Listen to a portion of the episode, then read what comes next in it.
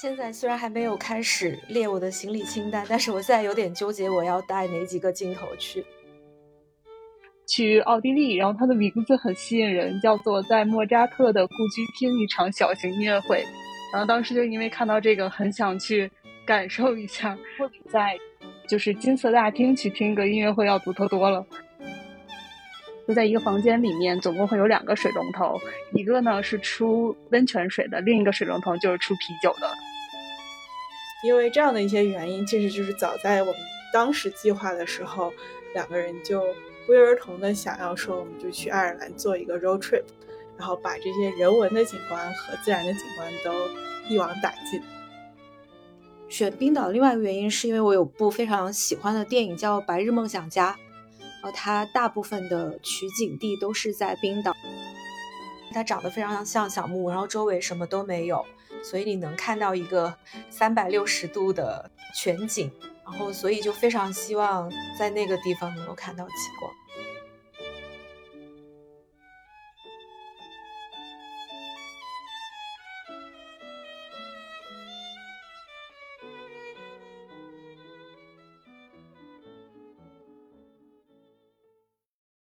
大家好，欢迎收听新一期的七点成语早餐，我是主播 Cindy。今天这一场播客真的是极限录制，就是我们刚刚有两位嘉宾迟到了，然后迟到的原因是他们刚刚就在上一秒入住了位于澳大利亚大洋路上面的一个 Airbnb 爱彼营。然后我们今天邀请了四位嘉宾，他们马上就要踏上 Golden Week 黄金周的旅程，因为还有不到几天就到了大家非常非常期待的，就是全年可能是最期待的一个超长假期，就是我们的十一黄金周。所以我们今天呢，邀请了我们四个爱饼的同事。据我了解啊，我们这次爱饼的员工就是去哪儿的都有。然后，因为这是出境游开放之后的第一个十一黄金周吧，所以含金量超高。然后大家都想着法儿的能去到越远越好。所以我们先请今天邀请到的四个嘉宾来给大家打个招呼吧。要不然就先从这个刚落脚爱宾民宿的两位开始。大家好，我是马上要去北欧旅行的精神北欧人瑶。大家好，我是马上要去布达佩斯和布拉格的。小树，啊，对，大家可能就是现在没有办法 get 到我现在这个分屏，因为我们这次是线上录制嘛。然后特别好笑的是，就是现在有两个人在一个房间里，然后一个人是要去北欧，然后另外一个人是要去匈牙利和奥地利。然后其实要跟他一起去匈牙利和奥地利的人，现在在另外一个房间里，然后他现在人在北京。哇，我们现在这个房间真的很神奇。还好，我就是要。另外一个房间里要去布达佩斯和匈牙利的雷哥。大家好，我是既不去北欧也不去匈牙利和布达佩斯，我这次 Golden Week 要去爱尔兰的 Anita。对，反正大家虽然是都是去不一样的地方啊，但是很巧合的是，就是在我这次。找人的时候发现，哎，这四个人竟然都是去欧洲，但是就这四个人去的地方遍及了欧洲的各个地理位置。然后，那我们接下来先从去匈牙利和奥地利的朋友开始吧，让雷哥说说，就是你当时是怎么决定要去找这几个国家的？然后，其实今年感觉要出境的人会比较多，所以就想去个小众点的地儿。然后可能人会比较少的地方，然后当时想到去匈牙利，可能也是一个有多少有点 naive 的一个决定，是因为看了中餐厅的最新的一季的节目，然后看他们刚好是在布达佩斯录的，然后我就很想去看看，也是觉得比较有意思，因为它是布达和佩斯两个城市中间被多瑙河分开，然后说很有意思的一点就是你可以站在布达看佩斯，然后站在佩斯看布达。然后会是两种完全不一样的景象，所以就很好奇，想去看看。然后在 plan 了想去呃布达佩斯之后，然后当时刚好在 Airbnb 上面搜房源，然后搜着搜着也也也会看一些体验，然后刚好看到有一个体验是去奥地利，然后它的名字很吸引人，叫做在莫扎特的故居听一场小型音乐会。然后当时就因为看到这个，很想去。感受一下，这是一个什么不一样的感觉？因为也是它，它不像感觉会比在就是金色大厅去听个音乐会要独特多了。所以当时是想为了去这样一个体验，所以也把呃把奥地利也加入到行程里面了。对我刚才在雷哥的介绍里面听到了一个重点，就是你们会想要因为一个爱饼的体验去到一个国家，就这个事儿还挺神奇的。你再详细介绍一下这个体验吧，就是你是怎么找到他的，以及你在找到他之后，就是你发现了哪些惊喜？我其实是有关注之前一个就是小红书上的博主，然后是他发了一段视频，是他在呃，就是他正在参与这个体验。然后就是看到一个是是一个很小的呃音乐厅，然后里面人很少，然后但是前面有一个很多很很小，也是一个很小的乐队，呃，在前面来演奏，而且它的里面那个因为是莫扎特故居，所以它里面那些装饰，然后那些楼顶的那些画，我觉得就很不一样，所以当时就想去一探究竟，因为毕竟在视频里看到的是很短暂的一段，所以我就很想去感受完整的一段流程是什么样子。所以就在 M B B 上去搜索了这个体验，然后看到了之后也发现，就是这个体验的 host 其实也非常独特，他对体验的介绍也非常的详细，呃，所以就想去，一方面可能能认识一个新的朋友，然后另外一方面也可以感受一下不一样的这种音乐会体验。那个小树不要不营业，就是作为跟雷哥要一起出发去。马上就要去匈牙利和奥地利的人，就是你当时是怎么跟雷哥勾搭上的？哦，我跟雷哥很早就勾搭上了，就是因为我们俩就不是第一回出一起出去玩了，所以就是一般他说一个地儿吧。然后我就会就是在我的 那个优先级的比较靠前的一个序列，因为就是觉得呃出门在外，然后两个比较契合的人能一起玩，就觉得还挺棒的。所以他当时说啊要不要一起去匈牙利和奥地利，我就想都没想啊。其实早在十年前吧，我自己啊还在读书的时候就去过一回奥地利，但是也是浅浅的玩了一下。所以觉得这次啊，如果能深入的再体验一下，也是非常不错的。而且我同事去过布达佩斯，也说特别棒，说他住在李斯特音乐学院隔壁的房源，也是个 Airbnb，然后就说不定你住的时候就能在旁边听彩排，或者是听音乐会，就觉得还是一个很非常不错的体验。所以，嗯，第一是因为目的地我没去过，然后第二是因为就是还是因为旅行搭子好吧。那在深入你们这次的旅行计划之前，我想先问问，就是签证这个问题，就比较实在的一个问题。你们是怎么解决的？这两个国家的签证，呃，办理的过程相对是容易的吗？签证这块的话，就是我感觉欧洲比较便捷的一点，就是拥有一个申根签就可以去所几乎所有欧洲的国家了。然后当时在办的时候，其实也是希望能便捷一些，所以就找了中介去申请。一开始时候，其实，呃，原计划是想申请捷克，然后去去先去捷克，然后再去这个就是匈牙利和奥地利。呃，然后中介说捷克预约的人非常多，可能要等很久。然后我说那那不如改一下行程，然后从匈牙利进入欧洲。然后整个过程其实也还挺顺利的。然后没想到预约的人很少，然后也不用排队。然后意外之喜的话，就是三个工作日就出签了。我觉得这可能纯粹是比较幸运，但相对来讲，可能他呃，就是我是申请了十二天，然后他只批了我十二天。哎，那看来欧洲的这个签证的办理没有大家想象的那么的困难，或者是像雷哥这种，就是曲线救国，反正你想去怎么都能去上，对吧？对，所以大家如果想去欧洲的话，就是千万不要被签证这个事情还没有申请就被劝退，还是可以值得试一试的。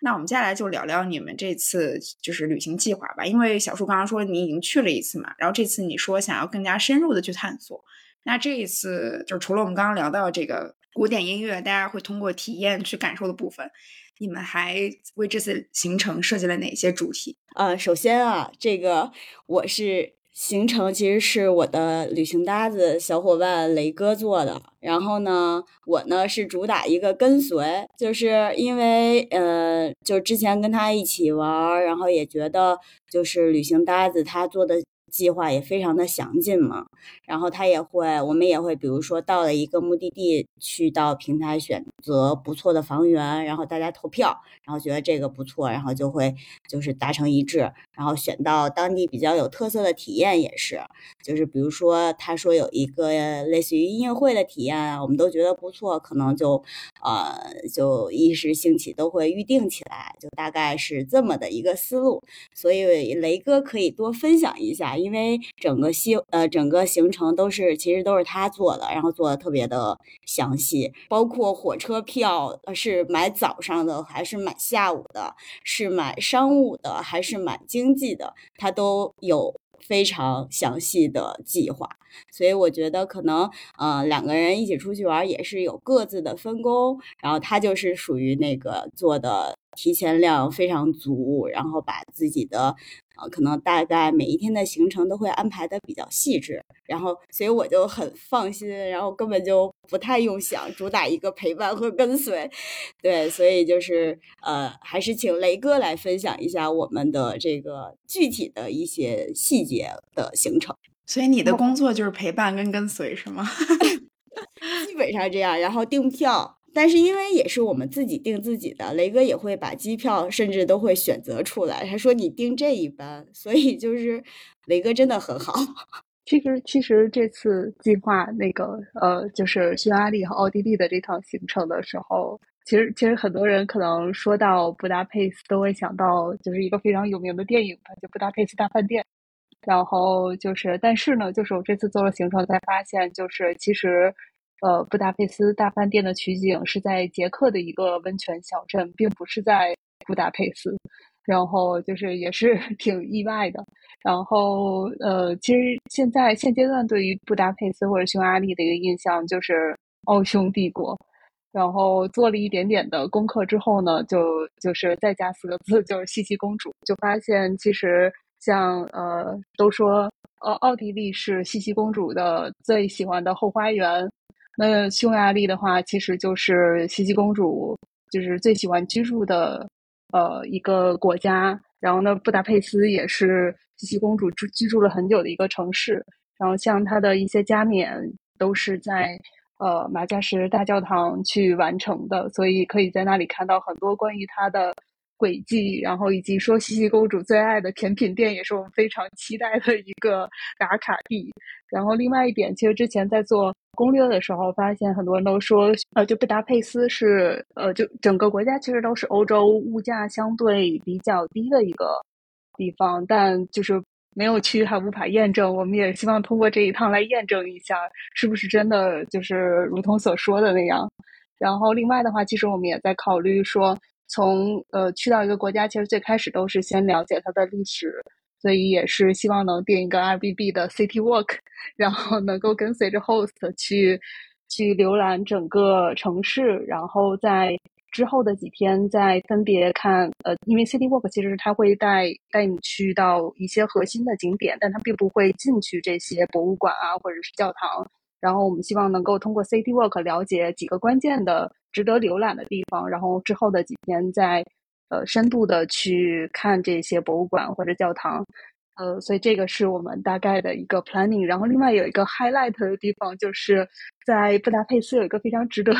预定的一个 Airbnb experience，就是叫呃 beer bar，其实是一个呃啤酒的 spa。然后它是说，据说是在这里面，它会呃，它会一个相对来说比较私密的空间，然后会有这种就是泡温泉的这种桶。就在一个房间里面，总共会有两个水龙头，一个呢是出温泉水的，另一个水龙头就是出啤酒的。所以我们也很期待这个 experience，希望能去体验一下，感觉也是非常独特，可能是只能在布达佩斯这个城市才能体验到的这样一个非常。独特也可能是会难忘的经历吧。磊哥刚才又种草了一个非常重磅的爱饼体验，反正这俩链接我们都会，还有莫扎特那个我们都会放在 show notes 里啊。那我们这次来聊聊你们这个这次预定的爱饼营吧。你们在搜索这几个国家的爱饼的时候，是不是有发现一些你们自己觉得非常有特色的，或者是就如果说对于想要去这三个国家以后预定爱饼的朋友，然后你们会有什么样的建议？就是在搜索 M B B 的时候，其实真的是很困难的决定，因为有很多很不错的 listing，然后一定要从里面去 选出一到两个可能呃可以满足短期居住的。然后我们当时我们在布达佩斯的话，选择的是一个住在古城区的一个叫做 Wooden Design Listing，就是它在 Listing 里面的所有的，包括从墙、地板到桌椅到床，全都是木质设计的。然后特别特殊的一点就是这个 Listing 就在呃，就是一个博物馆旁边，所以它可以步行到，几乎可以步行到所有。关键的景点非常的方便，然后出行交通的话，它也离非常关键的一些 bus station 也都非常近，可能大概三百米左右。所以无论是从出行啊，还是说包括周围也有，呃，就是非常出名的纽约咖啡馆，然后呃，以及说这个就是离这个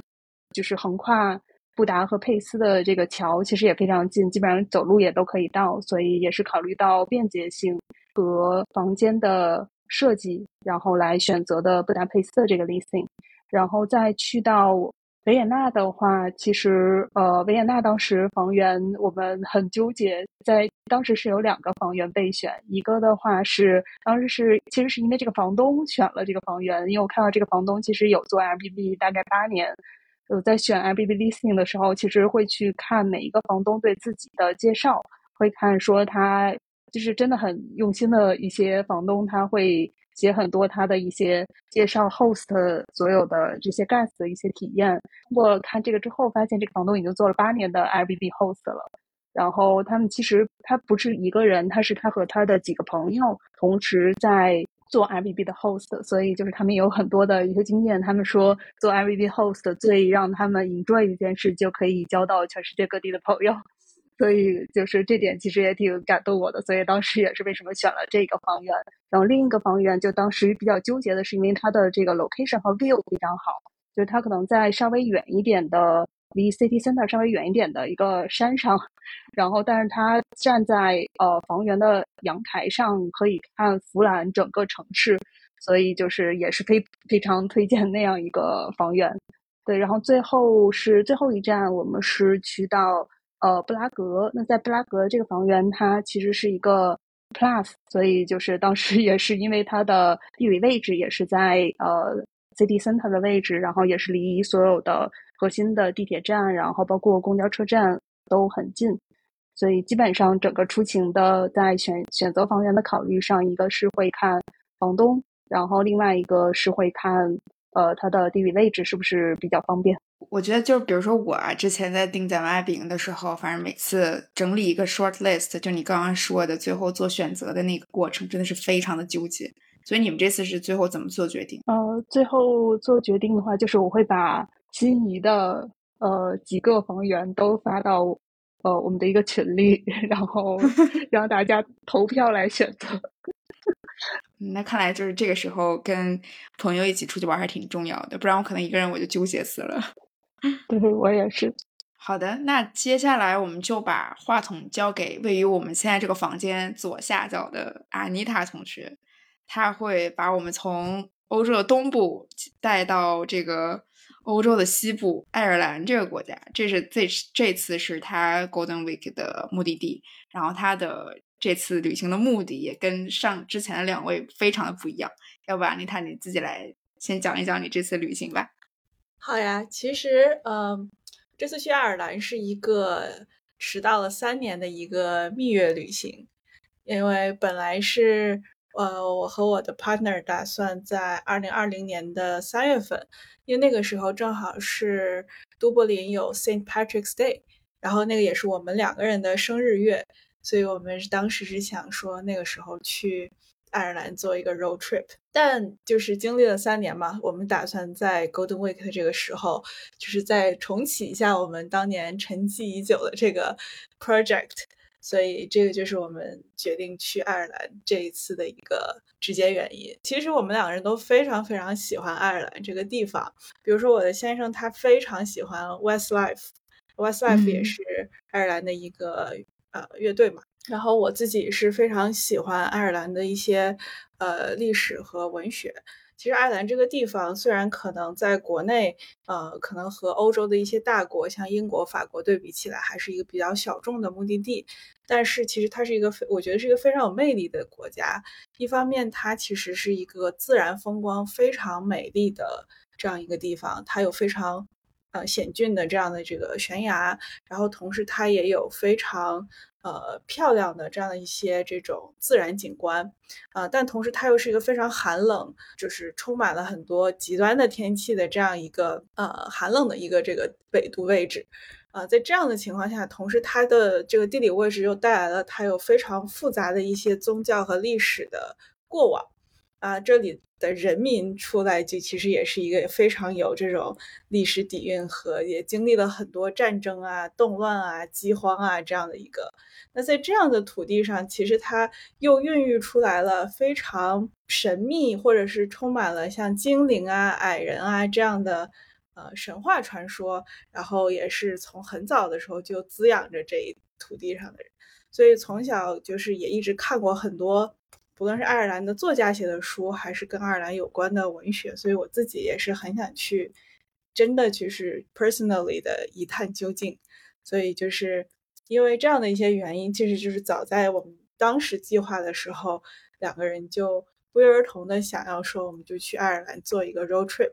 然后把这些人文的景观和自然的景观都一网打尽。哇，总结的非常好！我现在已经对你这个旅行有一个全局的画面感了。那具体到你这次就是跟你 partner 设计的这个行程里头，就比如说你刚刚说你很喜欢这个国家的一些人文和历史嘛，你有没有在这个行程中安排你特别想去寻着这些你过往就是阅读到的文学也好，了解的历史也好，然后想要特别去探索的部分？我觉得有几个我们自己非常期待的项目吧。呃，一个是我自己很期待的，就是在都柏林的时候有一个 Joyce Tour。James Joyce 就是乔伊斯，是都爱尔兰非常非常有名的作家，大家可能听说过他的煌煌巨著叫《尤里西斯》，然后或者是芬尼根的《守灵夜》，这两本书都是非常非常晦涩难懂的文学。但是乔伊斯本人是非常有名的一个文学作家，然后他在《尤里西斯》其实讲述的就是。呃，一个人叫布鲁姆，他在一天之中游历在都柏林的所有的经历，但是他可能汇聚成非常厚的一本书。所以，首先我觉得乔伊斯这个人就是一个非常厉害的文学大师。那我定的这个 Joyce Tour，其实他就是他不是这个讲这 Blooms 这个人这一天的这个故事啊，只是讲说在都柏林的各个地方有一些对乔伊斯来说非常重要的这样一些点。景点或者是这样一些场景，比如说一些酒吧呀，然后之前 Bloom 去经常去的那个药店买那个柠檬味的香皂，我也打算在那里买一块儿，就是有很多这样的地方。我觉得这个可能这种深度的旅游是我还蛮期待的，可能比我自己走马观花会，呃，期待很多。然后另外一个是我先生非常期待的，就是呃，因为爱尔兰也非常的著名，呃，它的那个威士忌也非常的有名，所以我们也是打算去参加一个酒厂的这样一个 tour。然后这个酒厂叫 Teeling，呃，它的我觉得整个这个 tour 的 highlight，我自己不是特别了解，就是在结束的时候你可以灌一瓶自己的威士忌酒，所以我觉得这个还是一个嗯非常有纪念意义的一个行程。那你们整个行程一共会进行多少天？呃，我们应该一共是八天左右，但是在都柏林会待两天，然后之后就几乎是每天都会换一个地方，然后就是开车绕着爱尔兰的南边的海岸线，这样就是一路开过去，所以基本上每天都会有一部分时间在路上，然后开到一个景点或者是。啊，有一它有些路本身就是一个景点，所以我们也会在那里花一些时间。嗯嗯，所以你们会采用自驾的方式，在这八天里面完成这个整个的行程和路线，对吧？对的，而且爱尔兰其实是又多，所以就是和和国内的开车方式是完全不一样的。呃，希望我们到时候也有一些非常独特的驾驶体验。那还是得问一个那个很现实的问题，就是爱尔兰的签证你是怎么？弄下来的，嗯，爱尔兰签证其实，其实刚才听完磊哥说他们只花了三天时间出签，我就非常的羡慕，因为我们的这个确实也经历了一些波折吧。呃，因为爱尔兰其实呃，我们是七月份左右的时候，七月底的时候递签的，那个时候正逢很多人去在办理留学的签证，因为马上就九月份、十月份是英国和爱尔兰留学季嘛，所以会有很多人递的是留学签，申申请的时间就会很长，所以我们其实等了大概四个星期，甚至五个星期吧。呃，才给这个，才真的拿到这个通知。然后也是，呃，这个大使馆其实他们的他们不会很早的去跟你更新这个签证的进度。比如说，他们可能收到材料之后就是一个黑盒，所以就会一直等，一直等。有有一段时间也非常的烦闷，呵呃，因为我们记得二零一九年我们办签证的时候，可能只需要两个星期就出签了，所以对比下来还是等待了很久。但是。嗯，等拿到签证那一刻还是非常兴奋的，就是觉得最后拼图的最后一片终于拼上了，那就万事俱备，就可以准备这个旅行。好像有英国的签证是可以入境爱尔兰的，所以如果嗯有大家任何动心的话，应该可以走这条路。我们去办英国签呃爱尔兰签证的时候，它是和英国在同一个签证中心，然后 literally 就是一边人声鼎沸，一边门可罗雀。然后我们就是门可罗雀的那一边，呃，就没有什么人进去递签这样子，所以我觉得还是就是大家可以平衡一下吧，嗯。然后还想问问的就是，你这次在爱尔兰有预定什么你自己看到非常期待入住的爱比营吗？我这次基本上是全程就是都在订 Airbnb，其实有一个很直接的原因是我们去的很多地方是那种小镇。所以小镇的话，它有可能酒店不是特别的好沟通，比如说它可能很难在国内订到，然后也可能很多时候是家庭的小作坊，所以反而其实爱彼迎是一个更好的选择，因为都可以提前在线上跟那边的房东沟通。就也是因为这个原因，我们呃一路上几乎都订的是 Airbnb，但很多时候其实是就正常的那种。小小旅馆也因为镇太小了，也没有什么可挑的，所以就在住宿这个方面属于一个比较呃正常的这样一个状态。嗯嗯，那你这次有预定爱比营上的体验吗？啊，我订了一个莫赫悬崖的徒步。莫赫悬崖就是爱尔兰几乎是最有名的一个自然景点，它在爱尔兰的西边，然后它也是狂野大西洋的一部分。呃，漠河悬崖其实本身它也是有一个徒步的路线的，啊，它有它自己的这种游客中心等等等等。但是我们还是想要，一个是想看一些鲜鲜有人质的这样的一些风景，然后另外一个是我们也想要去，就是啊，体验一下，就是有这个有这个体验，为什么不试一试呢？所以我们就也定了一个这样的体验。但这个体验的 host 其实非常好，因为我们那段时间就是在这个破悬崖的前后，其实都有比较紧张的呃行程，所以我们还特地在 Airbnb 上问了一下这个呃 host，比如说他这个徒步的体力消耗是什么样的，我们这个之后要去另外一个呃。这个国家自然公园的话，他怎么建议我们去分配这个体力？我们是开车直接穿过这个国家公园就好呢，还是它是否值得我们下来？其实这个对于 host 来说，他也是给了我们很多在地的这些这些建议。虽然他只是一个这个莫赫悬崖的这样的一个 guided tour 的 host，但是他给了很多这个在整个狂野大西洋路上的一些建议。然后也非常非常的有帮助，比如说我们问完，他就会问非常直接的问题：你的体力是怎么样的？你打算花多长的时间？等等等等，啊，我觉得还是特别特别有帮助。然后我也非常期待能在就是这个 host 的这个引导下，看到一些就是漠河悬崖一般的人看不到的这样的。我觉得阿妮塔这个建议特别好，就是如果说你可能看到了一个自己有一点那么感兴趣的体验或者房源的话，就不要犹豫，可以跟。后台跟房东联联络一下，获取更多的信息，然后确定这个是不是适合你。那我们最后把话筒交给姚老师，因为为什么把它放在最后呢？因为他这次的行程是最长的，然后他是这次就是除了 Golden Week 假期，他其实自己是有一个 recharge 的假期了。然后我们来请他来介绍一下这次旅行他要去哪里。对我这次会去北欧，嗯，会先飞到斯德哥尔摩，在斯德哥尔摩待三天，然后再去冰岛跟我家人会合，我们就会自驾，呃，在冰岛进行一个环岛旅行吧。对，就是基本上会把最经典的一些点都去到。然后之所以想去冰岛，是因为，呃，尤其是疫情之后，就觉得有一些地方能去，还是得尽早去一下。所以之前在计划 recharge 这个呃假期的时候，我就想，呃，时间这么长，我就去去个北欧吧。然后正好又赶上了国庆假期，然后就干脆就去了。呃，然后。选冰岛另外一个原因，是因为我有部非常喜欢的电影叫《白日梦想家》，然后它大部分的取景地都是在冰岛。然后我这次自驾也会去到其中的几个，呃，它的一个取景地，所以就还蛮期待。然后最后，呃，去了冰岛之后会去到挪威，主要是在，呃，从。挪威的首都奥斯陆到卑尔根，它会有一个比较官方推荐的叫挪威缩影的旅行线路，就是在这个线路里面会看到最经典的挪威峡湾的一些风光。然后，呃，作为一个北欧行程的结束，我觉得就是从哥本哈根回到北京，我觉得还挺合适的，因为，呃，它应该是北欧所有的首都国家里边。设计感最强的，然后也是我一直想去还没有去过的一个城市。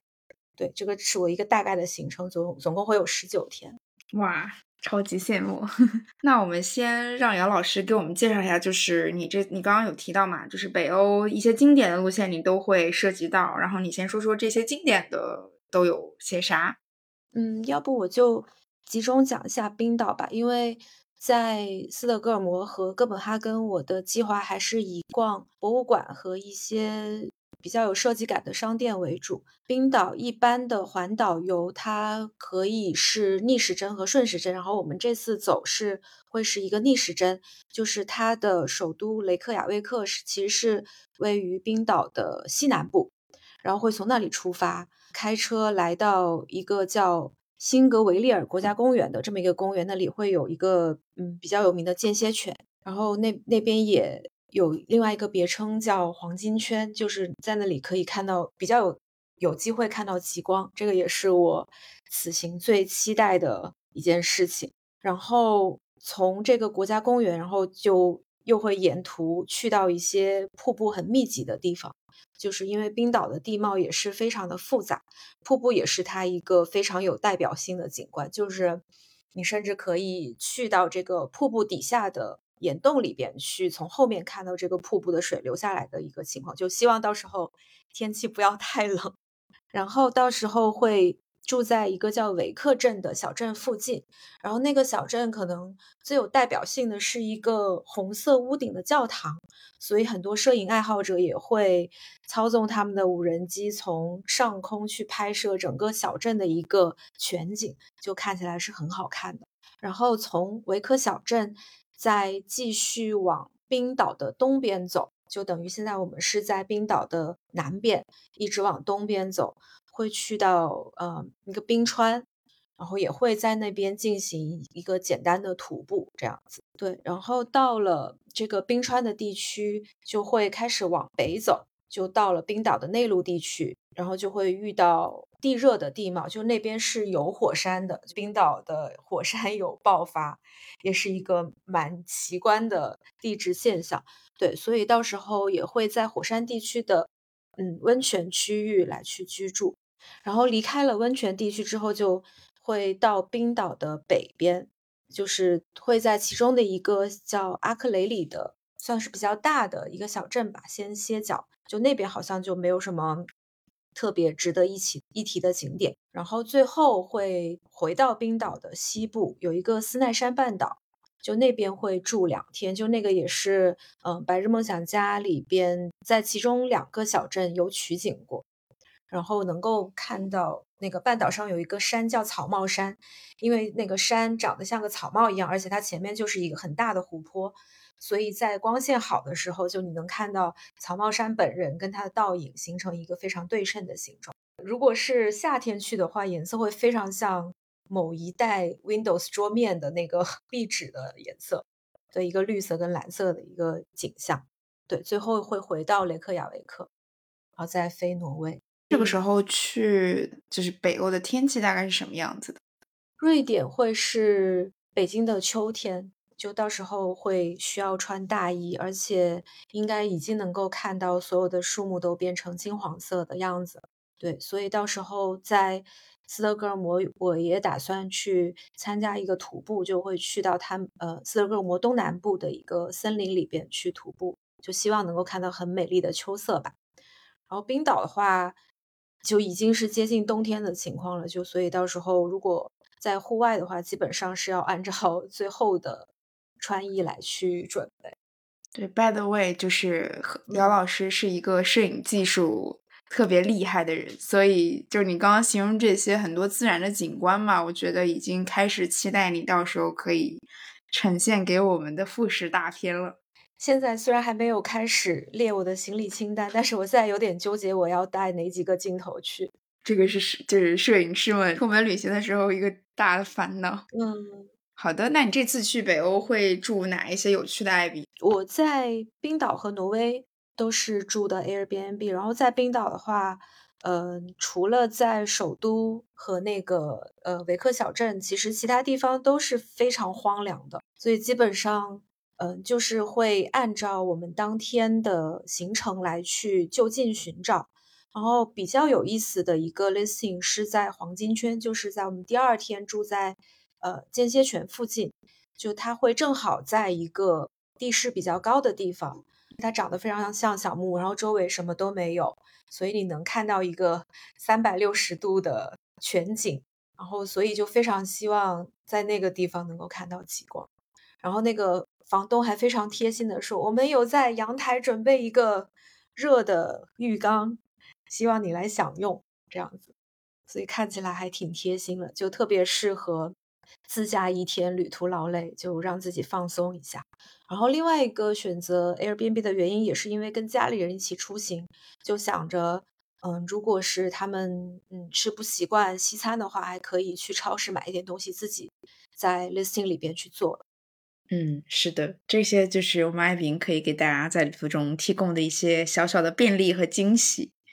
然后特别感谢今天几位给我们呈现的，就是在还没有出行的时候就给我们预告了大家这次黄金周会进行的精彩的旅行。然后我估计可能跟你们回来就是那个时候的心情肯定是非常不一样。所以我们这期节目就是想要给大家一个灵感启发为主吧，因为十一也比较近了嘛，就有可能你不一定在十一去到这些地方。但是如果接下来就是你有这就是对这些目的地感兴趣的话，我觉得都可以根据我们嘉宾今天的介绍来规划一下。好的，那就期待四位在这个黄金周都能收获美好的假期，然后回来的时候再跟我们讲讲是不是达到了你们的预期，包括看没看到极光，然后在莫扎特的故居听音乐会的经历，以及和自己的老公奔驰在爱尔兰的海岸线上的美好时光。嗯，那就大家旅途顺利啦，然后也祝今天收听播客的各位，无论你是不是出去旅行吧，都能收获一个美好的假期。那我们就假期回来再见啦，拜拜。